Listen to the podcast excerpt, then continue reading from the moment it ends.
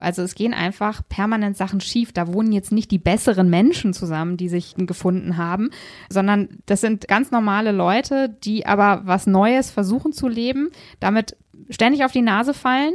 Die große Kunst besteht, glaube ich, darin, dass sie sich dann alle wieder aufrappeln, sich hinstellen und sagen so, das ist jetzt echt blöd gelaufen, aber die Antwort kann nicht sein, dass wir unser ganzes Projekt hier in Frage stellen, sondern Gut, dann klappt das halt nicht mit dem Carsharing, wie wir uns das mal ausgemalt haben. Dann müssen wir jetzt über andere Möglichkeiten nachdenken. Also los, nächste Idee. Und an Ideen mangelt es da tatsächlich nie.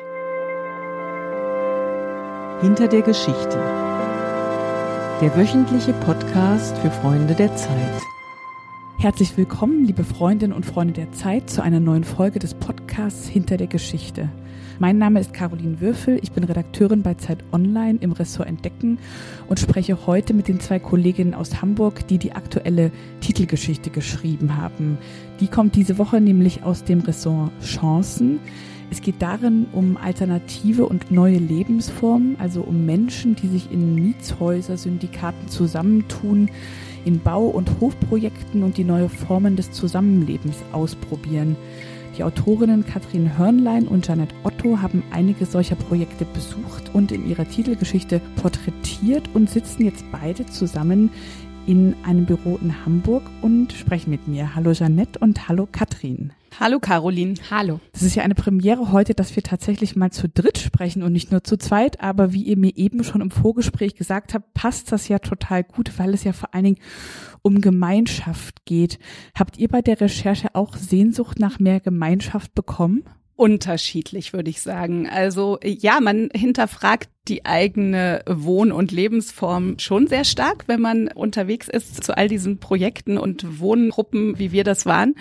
Ja, manchmal ging es mir wirklich so, dass ich dachte, ach, das wäre hier auch was für mich. Zum Beispiel in München ein wunderschönes, architektonisch großartiges Genossenschaftsprojekt, wo ja 300 Menschen, man mag es kaum glauben, sowas wie Familie sein möchten. Und ich hatte in den zwei Tagen, in denen ich dort war, durchaus das Gefühl, dass die das hinbekommen, dass dieser Familien- und Gemeinschaftssinn sehr stark ausgeprägt ist. Natürlich nicht bei jedem gleich stark, aber doch auf so eine Weise, dass es für den Besucher sofort spürbar wird. Also da habe ich gedacht, da könnte ich einziehen, aber das ging mir nicht überall so.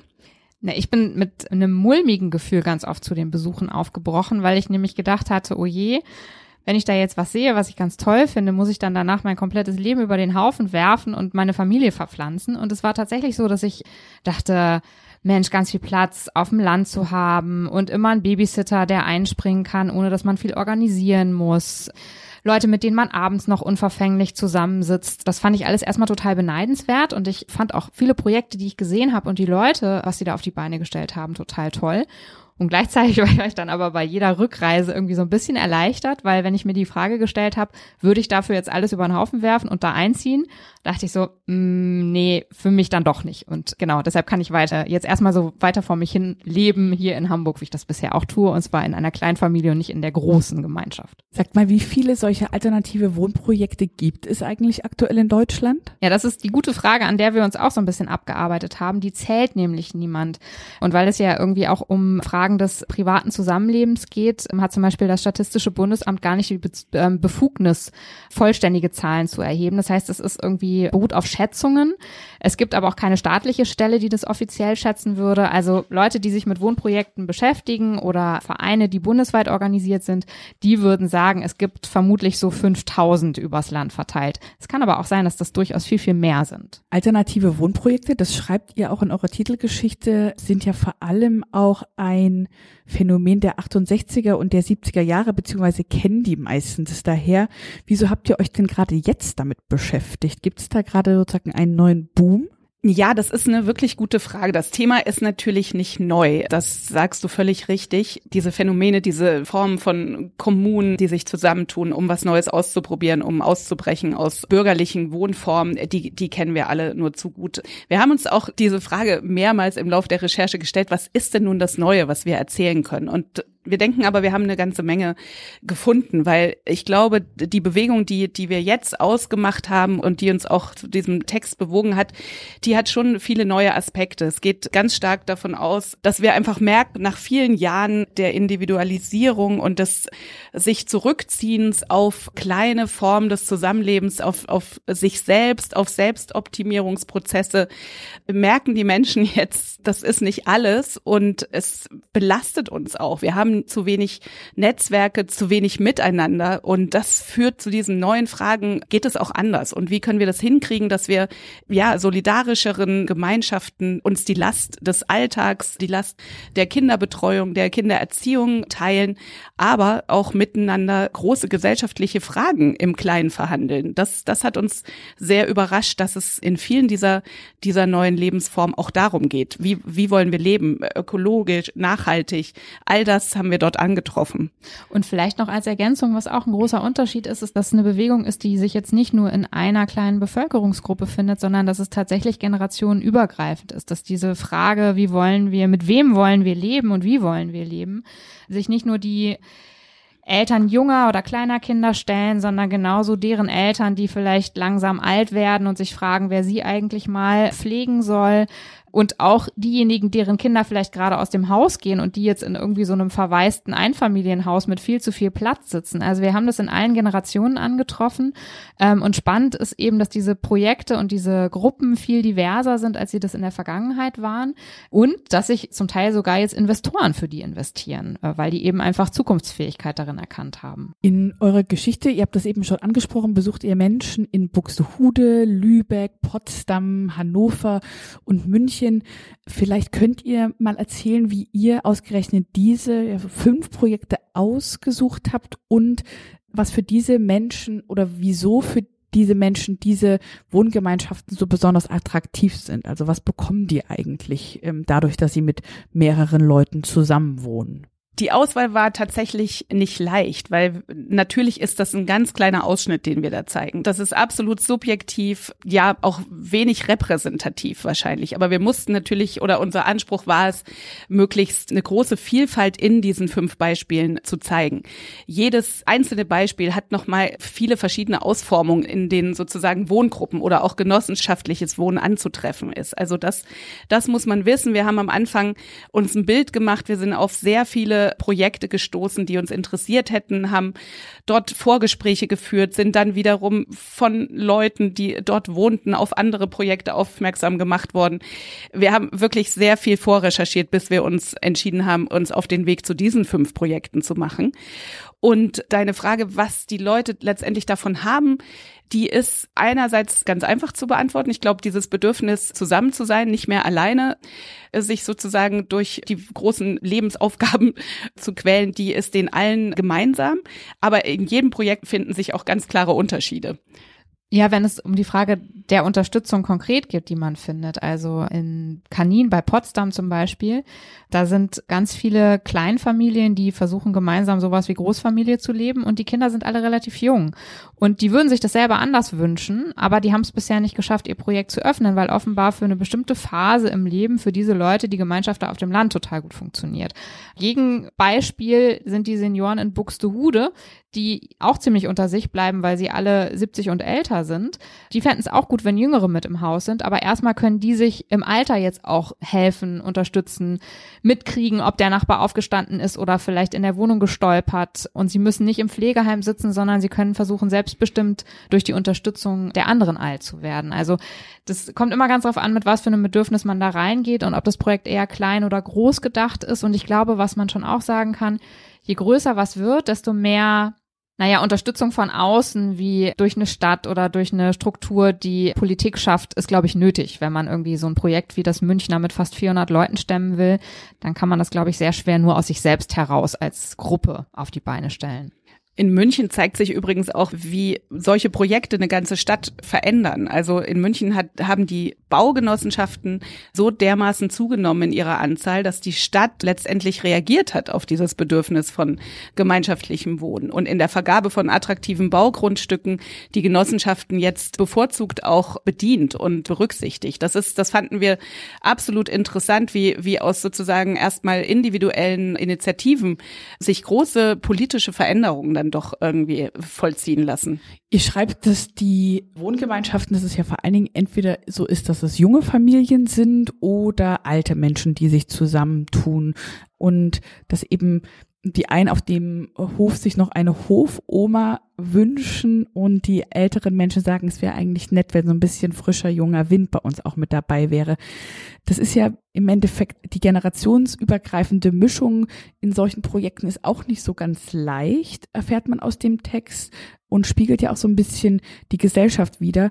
Wieso fällt denn das so schwer, dass alt und jung in Häusern zusammenkommen? Ja, das ist genau die Frage, die wir den Leuten auch gestellt haben. Also in Kanin auf diesem Hof liegt es vielleicht daran, dass es so viele junge Familien sind, weil das einfach zu dem passt, was ihr Leben gerade ausmacht. Die Kinder sind alle unter 14, die sitzen da mitten auf dem Acker, die Kinder können rumrennen, das ist wirklich so ein bisschen wie Bullabü, da ist Platz, da muss man nicht direkt an der sechsspurigen Straße aufpassen, dass jemand mit seinem Laufrad unter einen LKW kommt.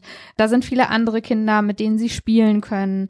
Da gibt's viele Eltern, die sich die Betreuung untereinander aufteilen können. Also die haben in ihrer Gemeinschaft alle ähnliche Bedürfnisse und decken die miteinander ab. Aber die merken auch, wenn sie Bewerber haben, wenn bei denen eine Wohnung frei wird und es kommen Interessenten, dass sie merken, wenn jemand zum Beispiel mit älteren Kindern dabei ist, dann entscheiden die sich ganz oft doch wieder dagegen einzuziehen, weil sie sagen, ja, jetzt geht's aber um die weiterführende Schule und wir müssen ja gucken, dass die Kinder irgendwie eine gute Ausbildung kriegen und auf Studium vorbereitet werden und dann müssen wir hier so weite Strecken zurücklegen und die wollen ja auch in der Stadt ihre Freunde treffen.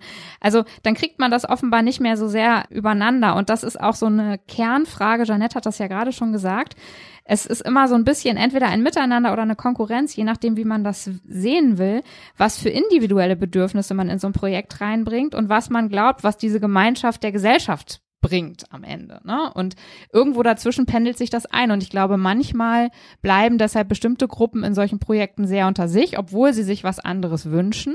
Oder man denkt es von vornherein ganz anders, wie zum Beispiel in München oder auch in Hannover, wo die von Anfang an ganz gezielt gesagt haben, wir geben uns einen bestimmten Schlüssel fast, so und so viele junge Leute, so und so viele Senioren, so und so viele Bewohner mit einer Behinderung vielleicht und dann wird das entsprechend befüllt. Aber dann ist es einfach stark gesteuert. Ne? Es ist eine andere Denke, wie so eine Gemeinschaft entsteht. Was fandet ihr denn an der Recherche besonders spannend oder besonders überraschend? Also was ich total überraschend fand, also eigentlich sehr einleuchtend, aber trotzdem überraschend ist, dass viele in solche Projekte reingehen, weil sie sich in irgendeiner Form Entlastung wünschen oder erhoffen. Und alle, mit denen wir gesprochen haben, haben am Ende gesagt, sie haben jetzt mehr Arbeit und mehr zu tun als vorher. Und das ist total logisch, weil wenn da viele engagierte Leute auf einem Haufen sitzen, dann haben die tausend Ideen und dann machen die noch das Projekt und noch das Sommerfest und dann gestalten die den Flur oder den Innenhof und bauen eine Feuerstelle. So, das heißt, es gibt einfach viel, viel mehr zu tun ständig. Man muss sich permanent mit anderen abstimmen und das kostet immer Zeit und Kraft. Das heißt, die Entlastung und das einfachere Leben in diesen Gemeinschaften ist oft ganz schön anstrengend und anstrengender, als alle, die da wohnen, das eigentlich erwartet haben. Die Konflikte, du deutest es gerade schon an und die kommen auch im Text vor.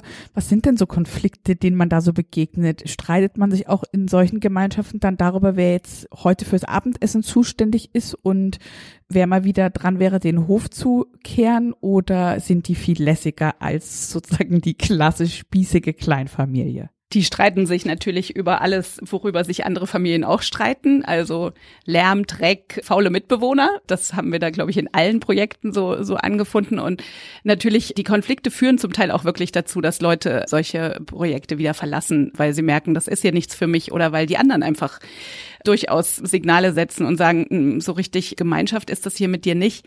Das ist ganz interessant, auch gerade weil wir über das Generationenübergreifende gesprochen haben. In München, in diesem mega großen Genossenschaftsprojekt mit 300 Leuten, da wohnen natürlich die ähm, Generationen unter einem Dach und ich fand das dort auch echt beeindruckend, wie gut die in Kontakt miteinander sind. Aber natürlich gibt's da sehr viel zu tun. Das ist ein selbstverwaltetes, selbstorganisiertes Projekt. Die wollen möglichst viele Kosten sparen, indem sie Aufgaben auf die Bewohner sozusagen verteilen. Und dann gibt's Listen, dann gibt's Arbeitsgruppen und am Ende stellt sich eben heraus, ach, jetzt sind wir wieder nur zu zweit und die anderen 25, die auf unserer Liste stehen, die sind wieder nicht gekommen. Woran liegt das eigentlich? Und es machen immer die gleichen, äh, organisieren die Feste und bepflanzen den Dachgarten und kümmern sich darum, dass der Hof aufgeräumt ist. Und die anderen schauen sich das halt eher so ein bisschen von ferne an. Und was ich aber auch gelernt habe, ist, ist, dass man mit einer gewissen Gelassenheit in solchen Projekten auf jeden Fall ausgestattet sein sollte, weil wenn man alles immer gleich dem anderen übel nimmt und ihn versucht zu erziehen, dann, dann geht das natürlich nach hinten los. Und das kriegen die, glaube ich, ganz gut hin. Die sagen irgendwie, ja, wir akzeptieren uns so, wie wir sind. Und wenn wir uns engagieren wollen, dann machen wir das, weil wir darin ein was Sinnstiftendes für unser Leben sehen. Und wenn die anderen das nicht brauchen, dann ja, sind die aber trotzdem hier Teil der Gemeinschaft. Aber wie gesagt, das hat auch, es hat auch Grenzen. Und Scheitern gehört, glaube ich, bei allen Projekten total mit dazu. Also es gehen einfach permanent Sachen schief. Da wohnen jetzt nicht die besseren Menschen zusammen, die sich gefunden haben, sondern das sind ganz normale Leute, die aber was Neues versuchen zu leben, damit ständig auf die Nase fallen. Die große Kunst besteht, glaube ich, darin, dass sie sich dann alle wieder aufrappeln, sich hinstellen und sagen so, das ist jetzt echt blöd gelaufen, aber die Antwort kann nicht sein, dass wir unser ganzes Projekt hier in Frage stellen, sondern gut, dann klappt das halt nicht mit dem Carsharing, wie wir uns das mal ausgemalt haben. Dann müssen wir jetzt über andere Möglichkeiten nachdenken. Also los, nächste Idee. Und an Ideen mangelt es da tatsächlich nie. Es ist ungewöhnlich, dass so viele Menschen an einem Ort oder in einem Raum, in einem Haus leben. Ungewöhnlich ist aber auch, dass man im Endeffekt als Journalistin und als Journalist tatsächlich so viele Protagonisten hat. Also ihr wart an fünf verschiedenen Orten, wo sehr, sehr viele Menschen wohnen. Stößt man da dann eigentlich auch an seine Grenzen, wenn man so viel im Endeffekt Futter vor sich liegen hat? Ja, wir mussten einfach sehr viel weglassen, leider. Also das hat uns zum Teil auch wirklich wehgetan, weil wir hatten so schöne Geschichten, so viele gute Gespräche geführt. Wir waren zum Teil zwei Tage in den Projekten, also in einem einzelnen Projekt und da, da sammelt sich natürlich vieles an und man hat, ja, wir haben, glaube ich, schon noch so in uns drin noch mal ein viel größeres, breiteres Bild als das, was wir jetzt aufschreiben konnten. Aber Caroline, wir können uns einfach für weitere Podcast-Folgen verabreden und dir jede Woche einen weiteren Protagonisten vorstellen, der leider in der Printfassung jetzt keinen Platz gefunden hat. Ich wollte gerade sagen, ihr könntet ja sozusagen eine Geschichte, die es nicht geschafft hat, vielleicht könnte der eine uns doch nochmal verraten und ganz kurz erzählen. Wer, welche Anekdote ist euch denn im Kopf geblieben, die es leider nicht in den Text geschafft hat? Also ganz schwer trennen konnte ich mich von einem Witwer, den ich in Buxtehude in dem Seniorenprojekt getroffen habe. Karl Becker war das. Der einzige Witwer in dem Projekt, wie in vielen anderen, weil einfach die Männer meistens früher sterben als die Frauen. Das heißt, die Frauen bleiben zurück. Und Karl Becker trauert immer noch um seine Frau und hat sich von seiner Tochter da überreden lassen, in dieses gemeinschaftliche Wohnprojekt zu ziehen, war da am Anfang auch sehr skeptisch und erzählte unfassbar anrührend, wie er dahin kam und der Meinung war, er ist der Älteste in der Gemeinschaft mit über 80. Also der Meinung war, er sei doch noch fit und würde jetzt mit lauter alten Schachteln in so einem Haus zusammenleben. Und diese alten Damen luden ihn dann auch direkt noch ein, doch mit zur Gymnastik zu kommen, woraufhin er sich erstmal eine ganze Weile am liebsten in seiner Wohnung verschanzt hätte, weil es ihn so in Schrecken versetzt hat. Und der aber jetzt nach einem Jahr da am Tisch saß und tatsächlich zu Tränen gerührt war und gesagt hat, ich hatte zweimal ganz großes Glück in meinem Leben. Das eine Mal war, als ich meine Frau getroffen habe und so viele Jahre mit ihr verbringen durfte. Und das zweite Mal Glück habe ich gerade hier. Und ja, das war einfach wahnsinnig berührend und was, was ich auf jeden Fall sehr lange noch mit mir rumtragen werde, glaube ich. Oh, da bekommt man sofort Gänsehaut. Also was sagt ihr jetzt? Wie zukunftsträchtig und nachhaltig sind diese Modelle? Also wir sind, glaube ich, auf jeden Fall der Meinung, dass die sehr zukunftsträchtig sind, weil wenn wir uns die Probleme in unseren Großstädten anschauen und auch auf dem Land, überteuerte Mieten, fehlender Wohnraum, auf dem Land sozusagen die Landflucht, die leerstehenden Gehöfte, die eigentlich oder die Einfamilienhäuser, in denen alleinstehende Senioren ja, sitzen, ja. die auch da einsam und unzufrieden sind. Ja.